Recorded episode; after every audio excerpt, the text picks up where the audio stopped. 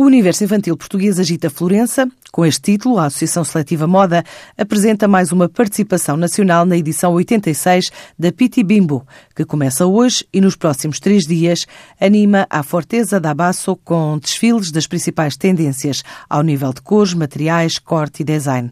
Este ano Portugal enviou seis empresas, desde a Dr. Kid, Kaleidoscope, Knot, Natura Pura e a Phil Clothing, ainda a Sherry Papaya com a coleção para o outono e inverno 2018-2019, que conta a história de uma menina esquimó. Já a Dr. Kit recria na coleção o universo do sonho e fantasia inspirado no que chama de brinquedos vintage, como a boneca de trapos, os aviões e os carrosséis que conferem um toque especial aos modelos em tricô. Num estilo mais étnico, a Kaleidoscope propõe linguagem poética no que diz ser a primeira imersão na descoberta do mundo, representada pela fusão de materiais e pelas cores utilizadas. A Knot procura notoriedade da marca em Florença por ser mais uma das cidades italianas que torna o país referência do mundo da moda.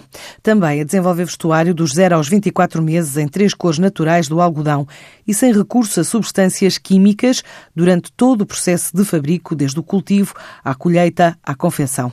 É a bandeira da coleção da Natura Pura.